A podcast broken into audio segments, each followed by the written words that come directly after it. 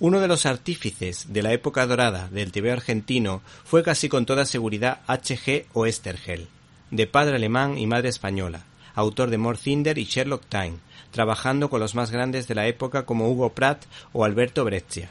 Y es que este hombre, en un momento donde triunfaba el humor con Tipo Rico y Patorusu, puso en órbita a la ciencia ficción creando en 1957, dos años después de la dictadura del inclasificable Perón, el Eternauta, personaje inspirado en el Robinson Crusoe de Daniel Defoe y en la Guerra de los Mundos de H. G. Wells.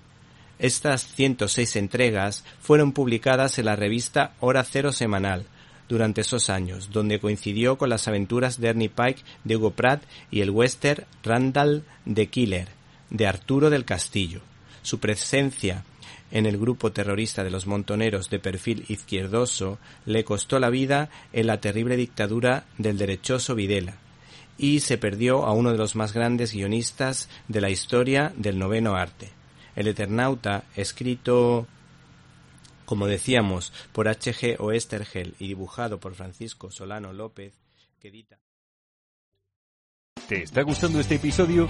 Hazte fan desde el botón Apoyar del podcast de Nivos.